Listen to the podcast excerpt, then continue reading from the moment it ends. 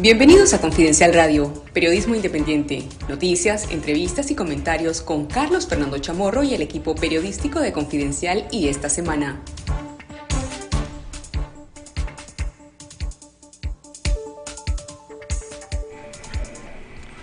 Buenos días, les habla Carlos Fernando Chamorro. Bienvenidos a la primera edición de sus opiniones. Está conmigo, productor de este programa, también productor de los programas de televisión esta noche y esta semana. Hola Carlos, gracias y gracias a toda la audiencia que nos escucha en Radio Corporación y en nuestros podcasts. Hace unos minutos, antes de llegar a Radio Corporación, pasamos por la redacción de Confidencial, que está ocupada por policías armados desde hace más de dos años, desde diciembre de 2018 y en este momento se está ejecutando de manera ilegal la confiscación de nuestra redacción. Se robaron más de 30 computadoras, 7 cámaras de televisión, un estudio nuevo de producción de televisión que recién se había inaugurado en diciembre de 2018 y muchos otros equipos. Pero la redacción de Confidencial está aquí está entre nuestros periodistas y hoy vamos a conversar con Confidencial, con los periodistas, con nuestra sala de redacción para analizar con ellos y con ustedes las noticias. Desde hace más de dos años, esta semana y esta noche están censurados en la televisión. No se pueden transmitir en Canal 12 ni tampoco en el sistema de cable. Pero aquí estamos en Radio Corporación. Iniciamos este programa expresando nuestra solidaridad con el periodista David Quintana, director del Boletín Ecológico, que fue condenado ayer en un juicio espurio por presuntas injurias y calumnias. Condenamos ese juicio y tenemos la convicción de que ni David Quintana será callado ni el periodismo independiente se va a someter a estas presiones oficiales. Así es, Carlos, desde abril de 2018 el periodismo independiente ha sufrido una embestida más cruel de la que ya se había venido sufriendo desde antes. la dictadura de alguna manera ha tratado de venir a sofocar, a tratar de eh, erradicar de cualquier manera el periodismo independiente, el, periodismo crítico, el pensamiento crítico. Y, pero acá estamos. Voy ya lo ha dicho, las ideas no se confiscan, el pensamiento no se confiscan. Y acá estamos, el periodismo de confidencial. Las oficinas están siendo desmanteladas, las oficinas de la redacción y los estudios de televisión de esta semana y confidencial, también los estudios de televisión de 100% noticias, pero nunca han podido callarnos y Casi dos años después, aquí más de dos años después, acá continuamos. Más adelante en el programa estaremos conversando con los periodistas Juan Carlos Bou, Octavio Enríquez, Cindy Regidor e Iván Olivares sobre la cobertura de Confidencial y esta semana y nuestro compromiso por hacer periodismo independiente, que es también periodismo de calidad, periodismo de investigación, que revela lo que oculta el poder, periodismo narrativo que cuenta las grandes historias que quieren conocer los nicaragüenses. Y a las 10 y 30, perdón, a las 11 y 30 de hoy tendremos como invitado a uno de los líderes principales del movimiento campesino, a Medardo Mairena, para hablar sobre la crisis nacional, sobre las ejecuciones extrajudiciales que se siguen realizando en el campo y sobre cuáles son también las proyecciones políticas del movimiento campesino y de Medardo Mairena. Son las son las 11 con 10 minutos y bueno, invitarles a nuestra audiencia a que nos escuchen también eh, nuestros podcasts en Spotify. Y todos los jueves vamos a estar en una edición especial como, como hoy, acá en Radio Corporación, de 11 a 12 del mediodía.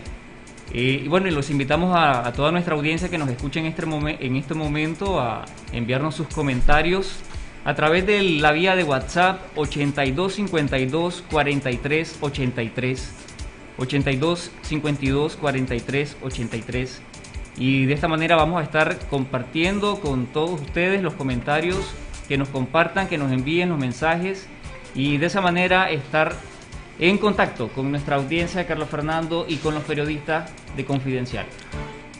Una de las, una de las noticias de que se habla el día de hoy y en todos los hogares está relacionado con el impacto que está teniendo el rebrote de la pandemia de la COVID-19 un equipo de Confidencial estuvo ayer en el Centro Nacional de Diagnóstico y Referencia. Este es el laboratorio central eh, del Conchita Palacios del Ministerio de Salud. El único lugar donde en Nicaragua se pueden realizar las pruebas de la COVID-19, porque es una decisión del gobierno mantener esa centralización. Hace varias semanas había un tumulto, había aglomeración, había un enorme relajo en ese lugar exponiendo a muchas de estas personas incluso a riesgos para su propia salud.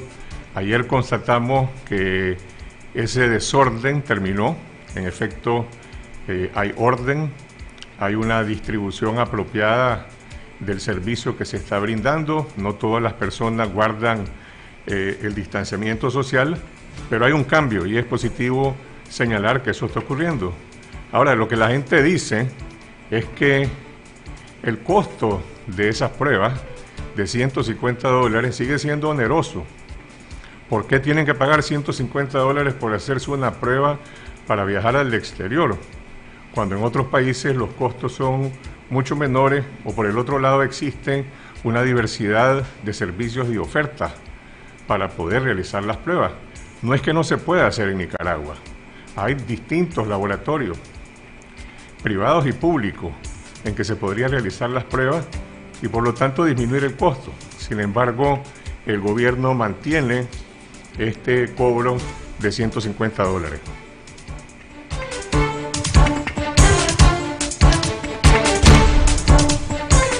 Carlos Fernando, eh, la demanda de la, de la realización de pruebas de COVID-19 en el Centro Nacional de Diagnóstico y Referencia del Conchita Palacio del MINSA a raíz de que la nueva, bueno, el gobierno de Estados Unidos a partir de diciembre eh, obliga a todos los ciudadanos que quieran ingresar a ese país la prueba de COVID-19 y sabemos muy bien las relaciones entre los ciudadanos nicaragüenses que viajan mucho a Estados Unidos y desde entonces el Ministerio de Salud se ha visto desbordado y la gente está eh, demandando que se descentralicen esas pruebas y precisamente como decías, eh, existen laboratorios y hospitales que están en capacidad de poder ofrecer eh, las pruebas para la COVID-19. Sin embargo, el gobierno se ha encargado de centralizar las pruebas para también centralizar la información y manejarla a, a discreción.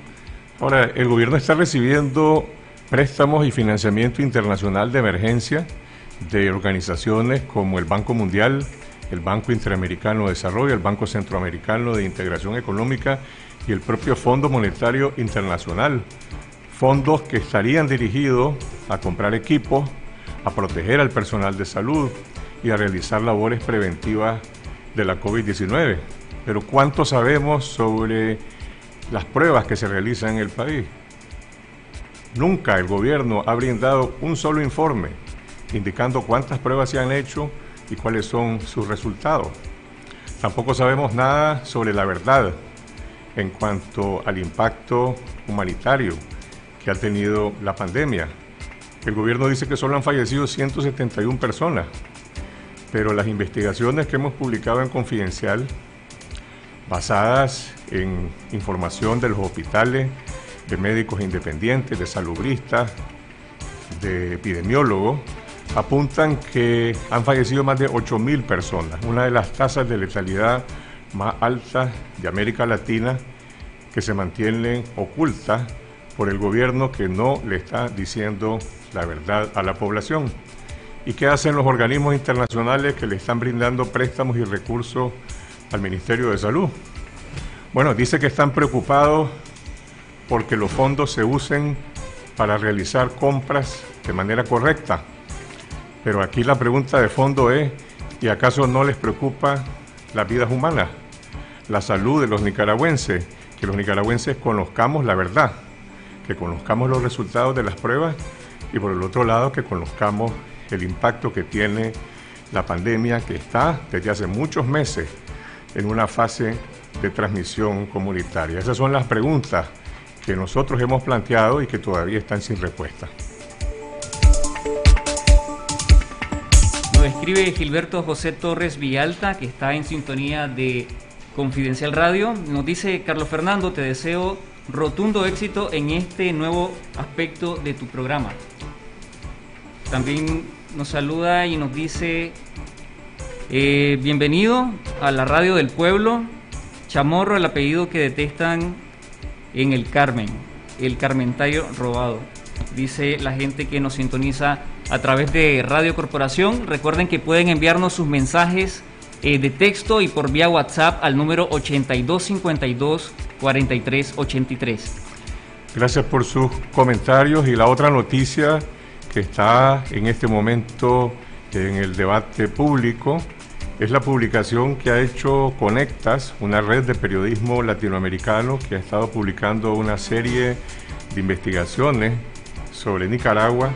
Y el día de hoy en, esta publicación que está en Confidencial y también en otros medios de comunicación se revela que en los años 2018 y 2020, mientras más grave ha sido la crisis nacional, la crisis de derechos humanos provocada por la represión de la dictadura, al menos tres canales de televisión privados, apropiados indebidamente por la familia presidencial, los canales 4, 8 y 13, y varios eh, agencias de publicidad, han estado recibiendo contratos de publicidad del Estado por casi un millón de dólares, 936 mil dólares, para los canales 4, 8 y 13 de las empresas Enatrel, Inatec, Intur, el Aeropuerto Internacional. Contratos que se han otorgado sin ninguna licitación y que básicamente tienen el objetivo de financiar económicamente a esos medios de comunicación privados de la familia eh, presidencial. Y sin embargo, el impacto que tienen la propaganda de los medios oficiales es prácticamente de muy poco conocimiento, de muy poca credibilidad eh, para la población.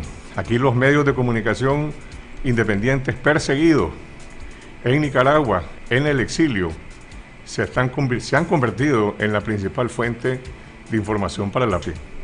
Lo que hay ahí es corrupción de fondos públicos que están siendo utilizados para financiar la propaganda del régimen y para enriquecer a empresas privadas que están controlados por la familia presidencial.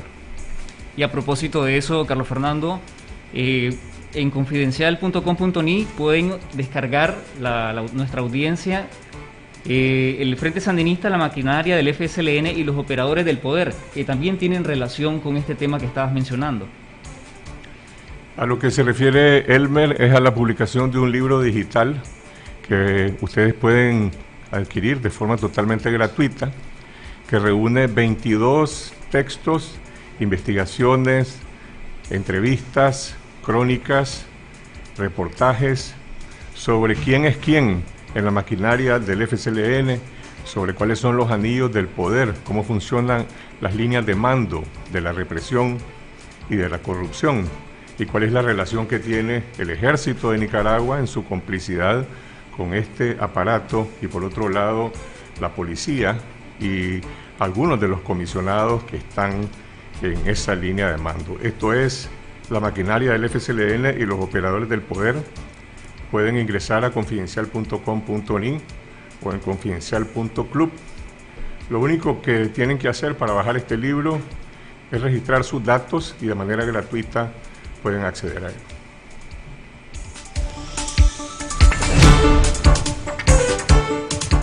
Nos escribe Tamara Gutiérrez, saludo y qué bueno que estén en la radio para que todos los nicaragüenses tengan acceso y estén informados.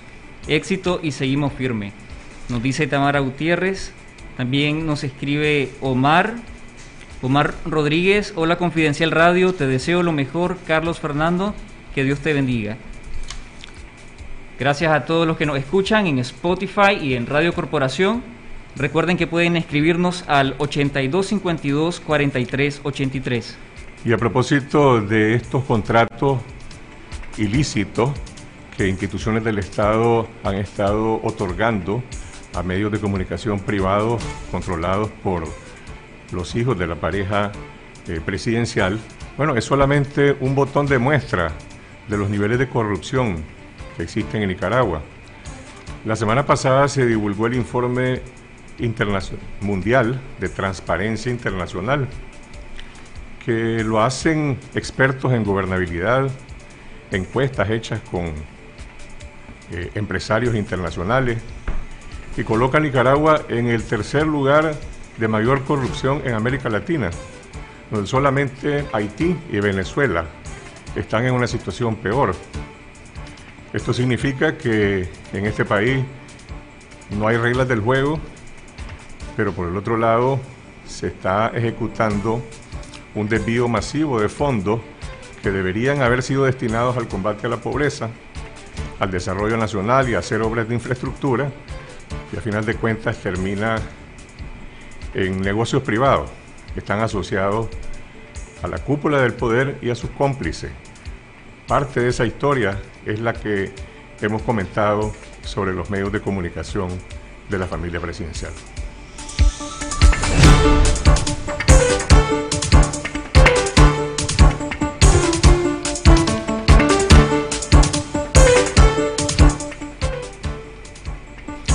Lucía Mejía.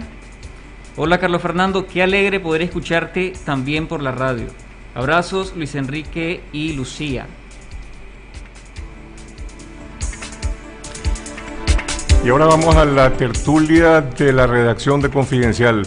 ¿Dónde está la redacción de Confidencial que ha sido cerrada, clausurada, perseguida por la dictadura Ortega Murillo? Está aquí en Confidencial Radio y vamos a enlazarnos con tres de nuestros colegas. Juan Carlos Bou, periodista del área política, editor adjunto de Confidencial, que ha realizado decenas de investigaciones sobre la represión en el interior del país, sobre las ejecuciones extrajudiciales de campesinos en el campo y también sobre el impacto de la pandemia eh, de la COVID-19. También está con nosotros Cindy Regidor desde San José, Costa Rica, quien es la editora de nuestra sección Migrantes para cubrir las historias y la vida de los nicaragüenses no solo en Costa Rica, también en Estados Unidos y en distintas partes del mundo, quien ayer conversó con el canciller costarricense Rodolfo Solano en una entrevista que publicamos en esta noche y en Confidencial. Está con nosotros Octavio Enríquez, periodista ganador de los premios del Premio Ortega y Gasset y Rey de España por sus investigaciones sobre la corrupción en Nicaragua, quien regresa a Confidencial después de cinco años y ahora está de vuelta con nosotros haciendo periodismo investigativo. Y también está Iván Olivares, periodista con más de 17 años de experiencia en Confidencial, eh, quien cubre la actualidad económica. Vamos a hablar con Iván sobre el impacto que ya está teniendo en el clima económico del país, lo que se conoce como la ley de defensa de los sancionados.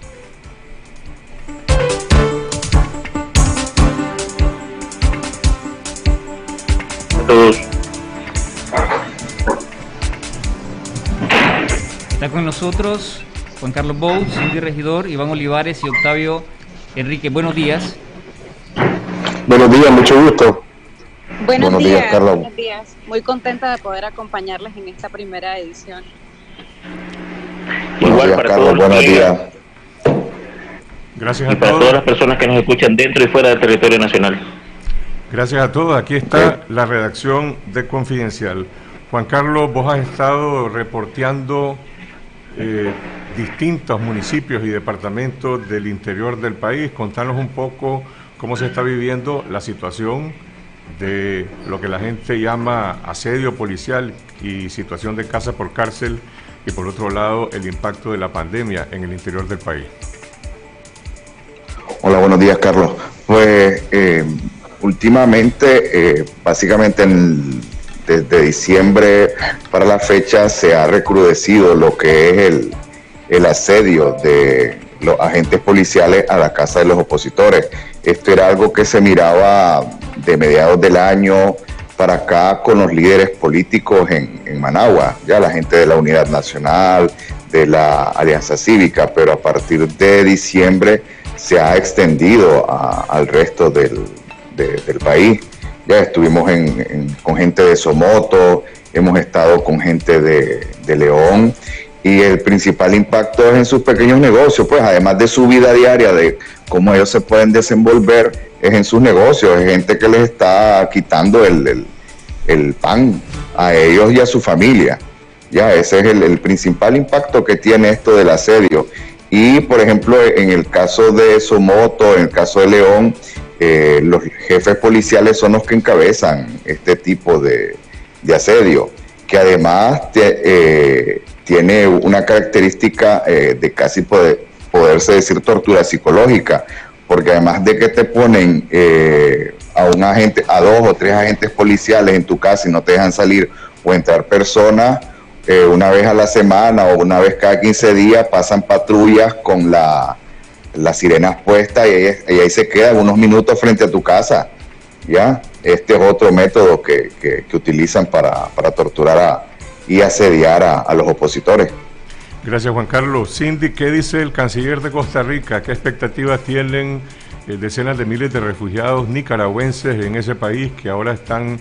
mucha dificultad para acceder a bancos, a casas de remesa y a instituciones públicas. Lo que sí el canciller ha dicho es que mientras estos refugios estén dentro del territorio nacional y tengan su carnet, aunque esté vencido, ellos pueden acceder todos los servicios públicos sin ningún problema, eh, pero sí promete una utilización para poder garantizar eh, una mejor atención a toda esta población. Sobre los flujos migratorios, no se atrevió a predecir si este año, por ejemplo, habrá una mayor cantidad de nicaragüenses llegando a Costa Rica para continuar solicitando refugio. Dijo que depende pues de muchas variables, ¿verdad?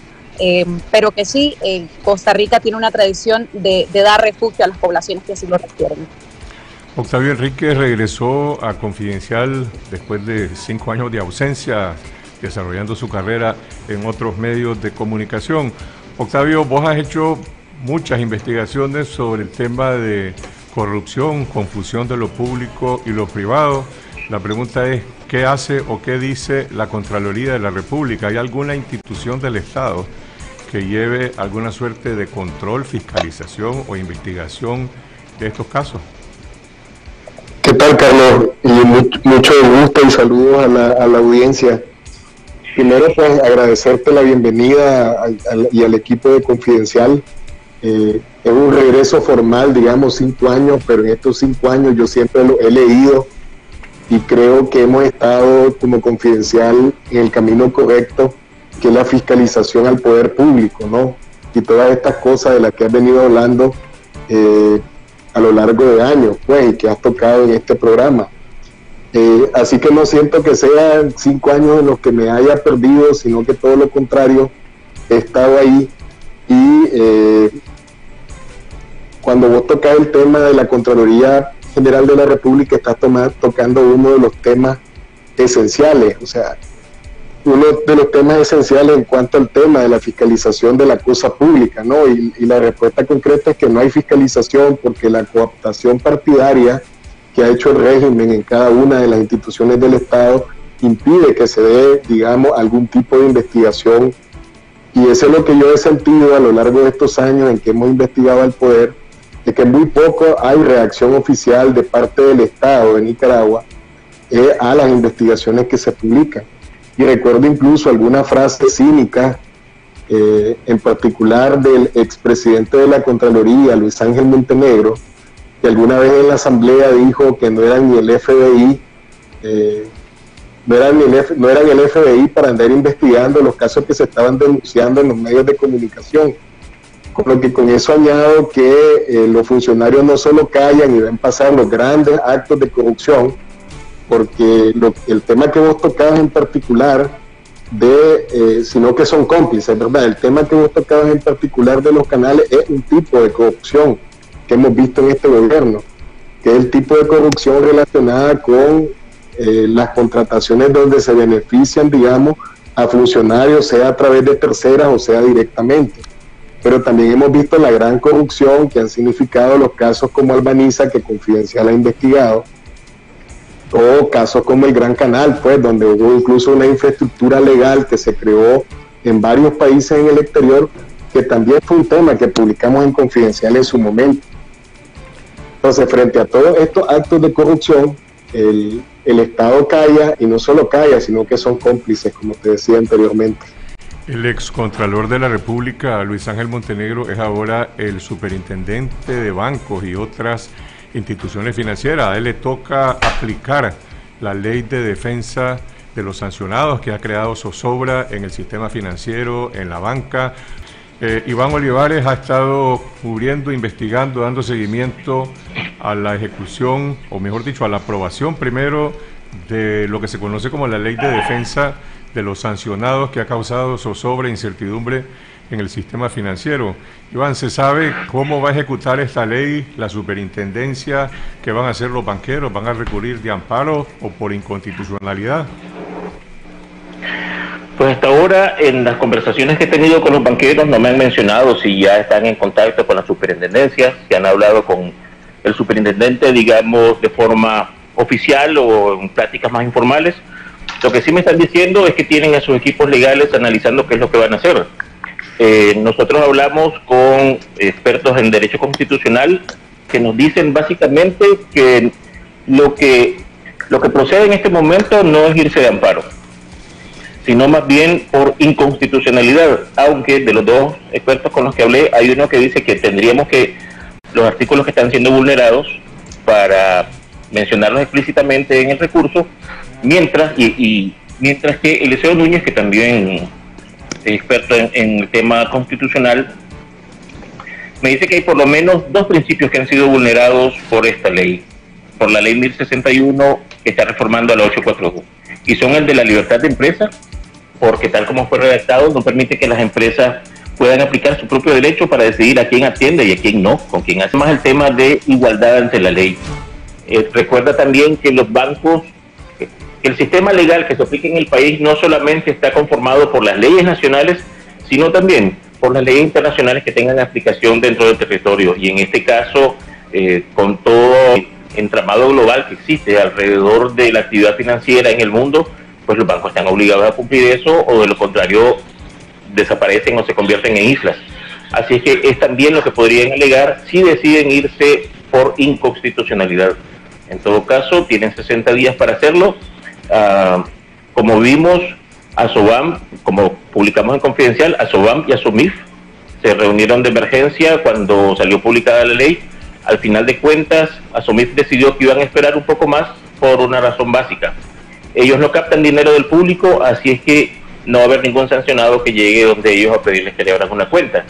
Pero sí están claros de que si esto ocurre y se abre la caja de Pandora para algún banco del sistema nacional, de alguna forma va a afectar a toda la economía, incluyéndolos a ellos. Así es que ellos decidieron esperar un poco más para tomar la decisión sobre lo que van a hacer.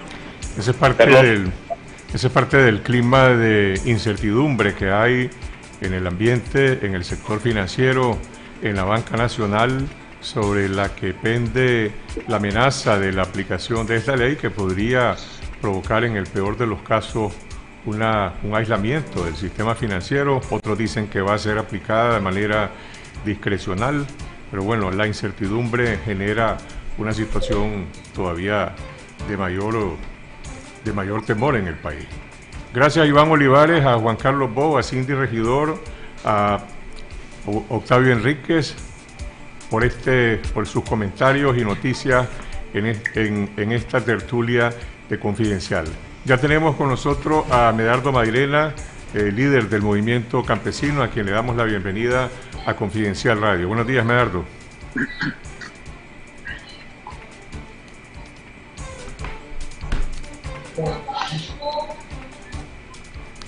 Medardo, ¿estás con nosotros? Sí, sí, eh, gracias. Eh, efectivamente, estamos por acá. Eh, agradecer de verdad por eh, la oportunidad de poder dirigirnos a la amable audiencia que seguro están pendientes, ¿verdad?, para informarte a través de tu estado programa. Muchas gracias. Gracias, Medardo. Vamos al grano. Te reuniste la semana pasada con la Comisión de Buena Voluntad que promueve el doctor Carlos Tunerman y Fabio Gadea, director de Radio Corporación, para promover la unidad de la oposición y también la unidad de los aspirantes a liderazgo nacional a una candidatura presidencial. Sos en este momento precandidato del movimiento campesino, de la coalición nacional. Hablando de candidaturas o precandidatos, yo creo que eh, hemos dejado nosotros claro, ¿verdad?, la comunidad eh, nacional, de que la estrategia del movimiento campesino, el primer paso es, es lograr la unidad. Por eso nos hemos reunido, ¿verdad?, con eh, la Comisión de Buena Voluntad y de alguna manera también de manera informal hemos estado hablando con amigos nuestros que están en el otro bloque, ¿verdad? Con el objetivo de ir acercando posiciones, porque el movimiento campesino ha puesto como prioridad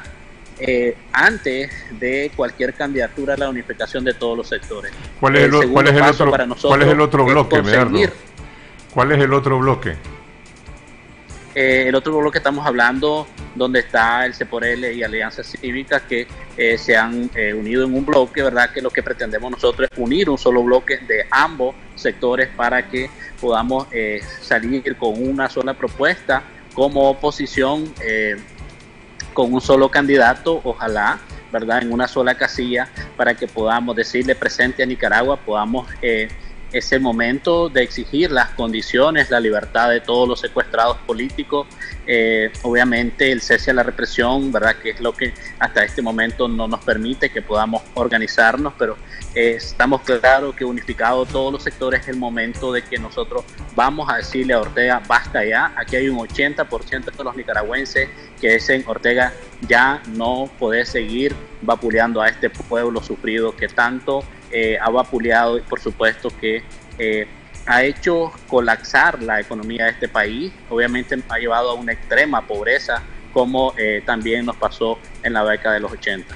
Medardo, la gente pregunta cuándo y por qué no se produce este acercamiento o esta unidad, cuál es el plazo político, quién en este momento representa el obstáculo. Todos dicen que quieren la unidad, pero la unidad no se hace. Está el bloque que mencionaste, está por el otro lado eh, la coalición nacional de la cual el movimiento campesino forma parte.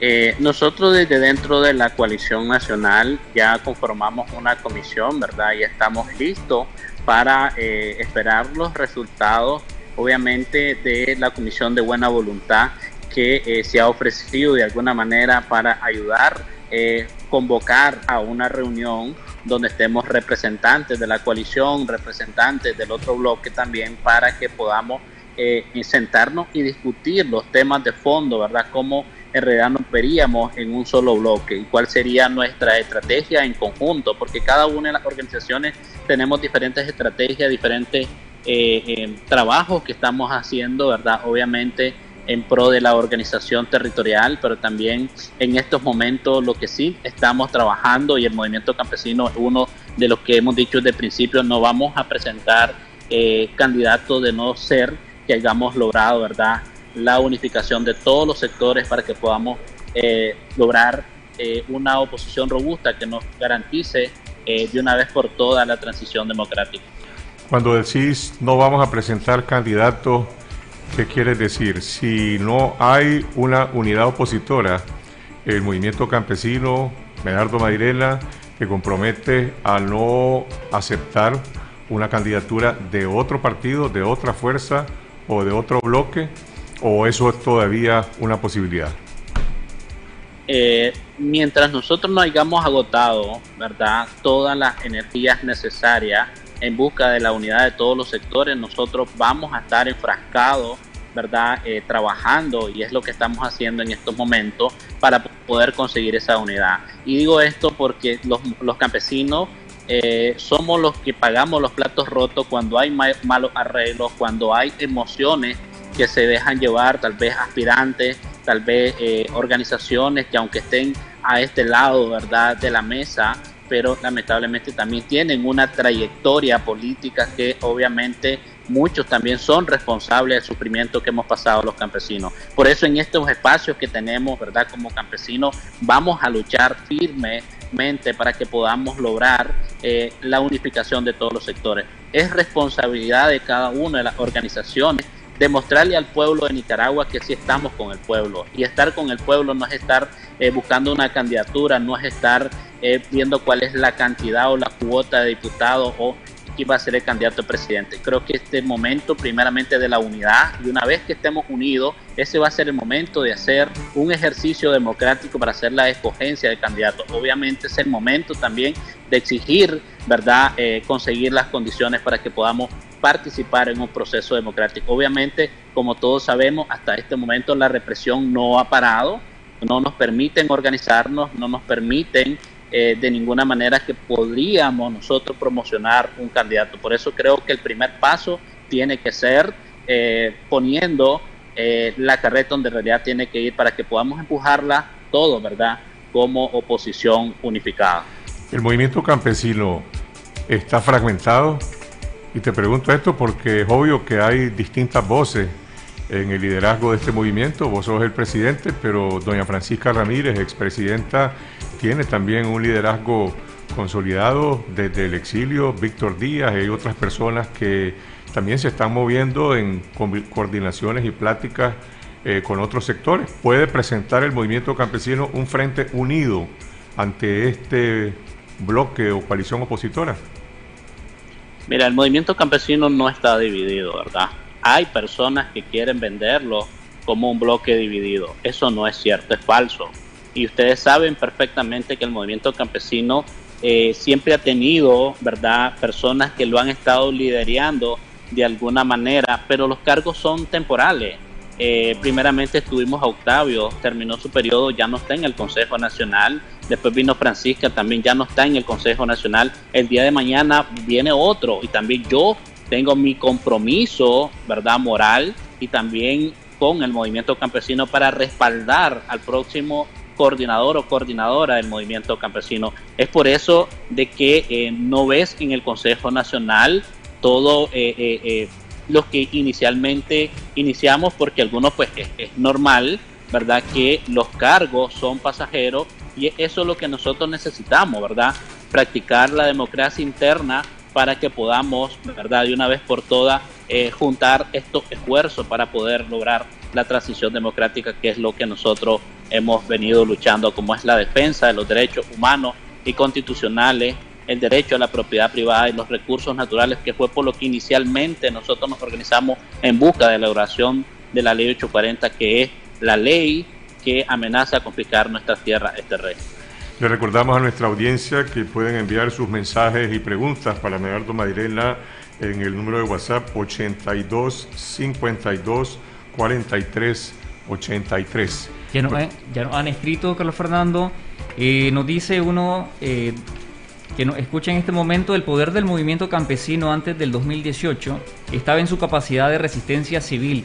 ¿A algo de eso más allá de su rol en la coalición nacional y el proceso electoral? La pregunta para Medardo. Efectivamente que el movimiento campesino mantiene en resistencia, ¿verdad? Eh, desde antes del 2018, como dice eh, el oyente, ¿verdad? Y en estos momentos el movimiento está mucho más fortalecido y lo pudimos demostrar, ¿verdad? En las pocas visitas que pudimos salir a los territorios, ¿verdad? Eh, pudimos presentar organización del movimiento campesino en cada uno de los departamentos y las regiones autónomas. Ese es un trabajo que hemos venido haciendo como movimiento campesino en pro de la defensa de los derechos de los campesinos y de este pueblo, que coincidimos, ¿verdad? Eh, de alguna manera estar en la misma página en pro de la, la justicia y la democracia, que es lo que inicialmente el pueblo de Nicaragua necesitamos. Merdo, ¿dónde está los liberales que estaban integrados en el PLC. Hay una crisis de fragmentación también del PLC. El PLC fue separado de la coalición nacional. El movimiento campesino ha tenido relaciones históricas con distintos representantes del liberalismo. ¿El liberalismo es parte de este esfuerzo por la unidad opositora o se está decantando para convertirse en otro en otra parte, en un partido colaboracionista, dicen algunos. Bueno, yo no te pudiera decir qué es lo que se está discutiendo de manera interna en el, en el PLC, porque obviamente pues yo yo te puedo responder por el movimiento campesino que estamos haciendo como movimiento campesino. Más sin embargo, ¿verdad? Nosotros sí tenemos eh, mucho acercamiento con muchos liderazgos importantísimos del liberalismo que están en la base, como en los departamentos, en los municipios, en las regiones autónomas, que de alguna manera también ellos han sido parte de esta lucha, que de alguna manera ellos también estuvieron en las marchas pacíficas, estuvieron también en los tranques y por supuesto que en las marchas que el movimiento campesino también en su momento veníamos eh, haciendo antes del 2018. Y hoy por hoy también he recibido muchas llamadas, cual agradezco la confianza, ¿verdad? Eh, a muchos líderes departamentales municipales, donde de alguna manera han dicho nosotros queremos ser parte de ese esfuerzo de unidad, queremos ser parte de la transición democrática. El movimiento campesino obviamente hemos tenido abiertas las puertas porque es un movimiento que, que ha venido luchando por generar cambios en este país. Los campesinos hemos sido generadores de cambios no desde ahorita, ¿verdad? Y aquí nos vamos a retroceder un poquito atrás cuando empezaron eh, en la década de los 80 las confiscaciones de tierra, los campesinos fueron los que se organizaron para defender el derecho a la propiedad privada. Nuevamente Ortega en estos momentos con una ley de confiscación de tierra, volvimos a organizarnos los campesinos nuevamente para defender el derecho a la propiedad privada. Y es por eso de que los campesinos hoy por hoy eh, lo hemos organizado y somos una organización eh, fuerte en este país, ¿verdad? Que estamos listos, ¿verdad? Para eh, lograr de una vez por todas la libertad de todos los secuestrados políticos. Es por eso que nosotros nos mantenemos en estos espacios. Primeramente, porque no podemos fallarle a nuestros hermanos que han ofrendado la vida, no podemos fallarle a nuestros hermanos secuestrados políticos, no podemos dejarnos llevar por emociones, ¿verdad? Y en estos momentos eh, ponernos a trabajar en torno de una candidatura. Creo que aquí el primer paso lo hemos dicho bien contundentemente dentro y fuera de la coalición nacional, que no vamos a descansar hasta que hayamos conseguido esa unidad de todos los sectores. Por eso agradecemos ¿verdad? Todos aquellos que de alguna manera están haciendo esfuerzos de unidad, como por ejemplo la Comisión de Buena Voluntad que se ha ofrecido para buscar ese acercamiento entre ambos sectores y poder lograr, ¿verdad? Eh, que una sola familia eh, nicaragüense nos podamos ver como oposición robusta, que podamos lograr la transición democrática. Hablemos por un momento del mejor escenario. Se logra la unidad, hay una competencia por la selección de un liderazgo opositor que una a toda la oposición. ¿Estaría vos en esa competencia? ¿Por qué querría ser presidente de Nicaragua? ¿Qué cambio crees que sos capaz de poder promover en este país?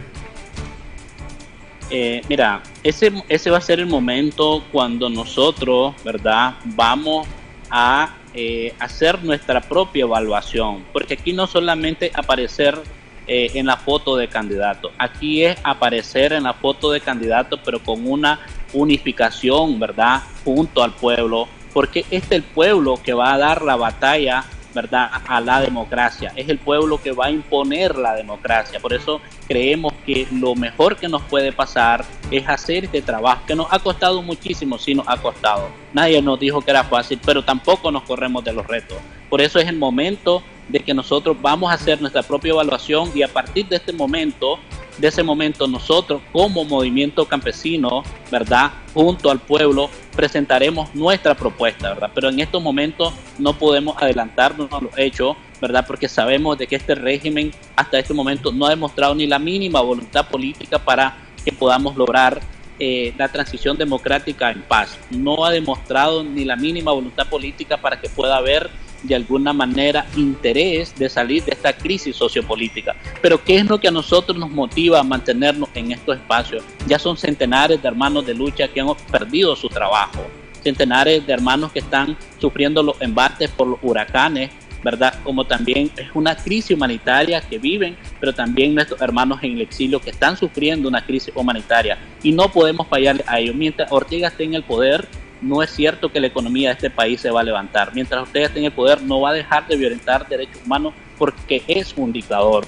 Como tampoco le podemos fallar a nuestros hermanos que sufren, sufren tortura a diarios en la cárcel. Es por eso de que no podemos permitir, ¿verdad?, que nos pongan la carreta por delante de los bueyes. No vamos a permitir, vamos a luchar firmemente como lo hemos hecho todo este tiempo y, y vamos a retroceder un poquito en el 2016.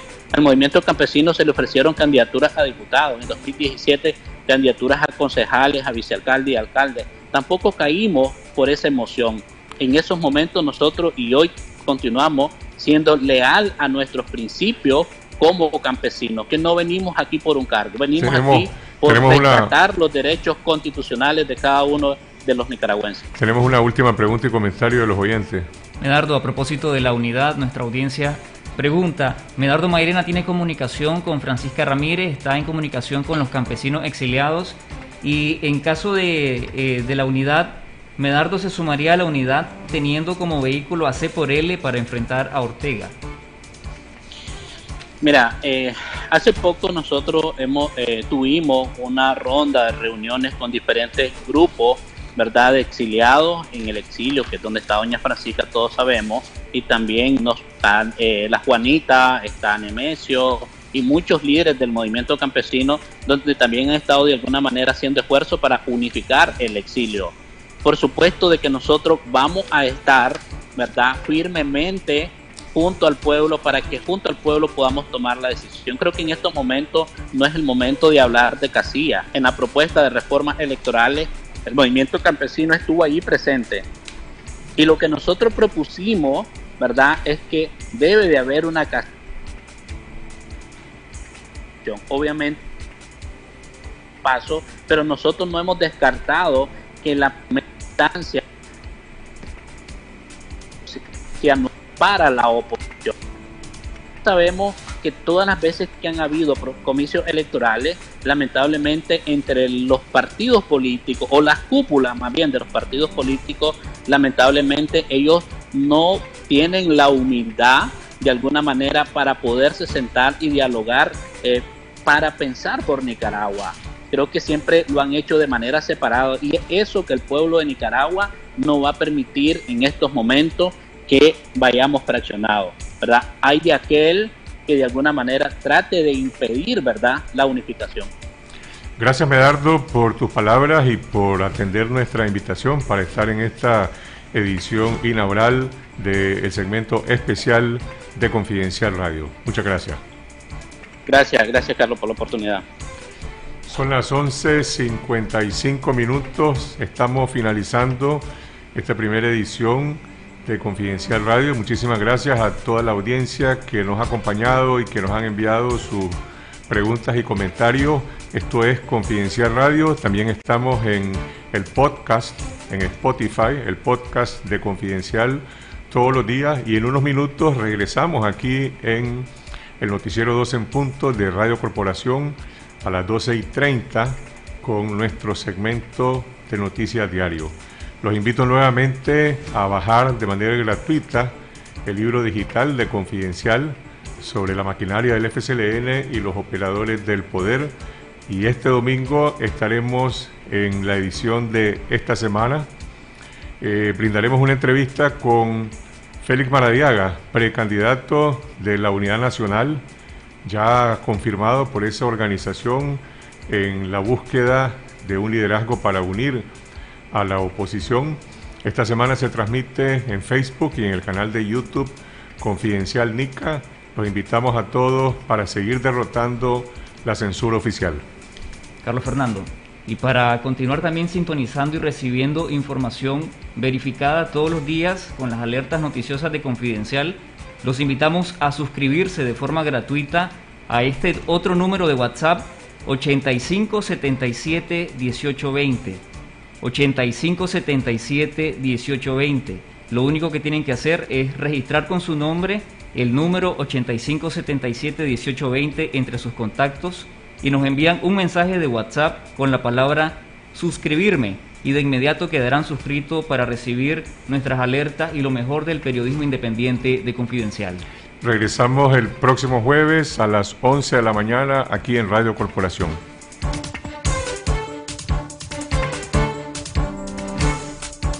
Esto fue Confidencial Radio, de lunes a viernes a las 12.30 del mediodía y los jueves una edición especial a las 11 de la mañana.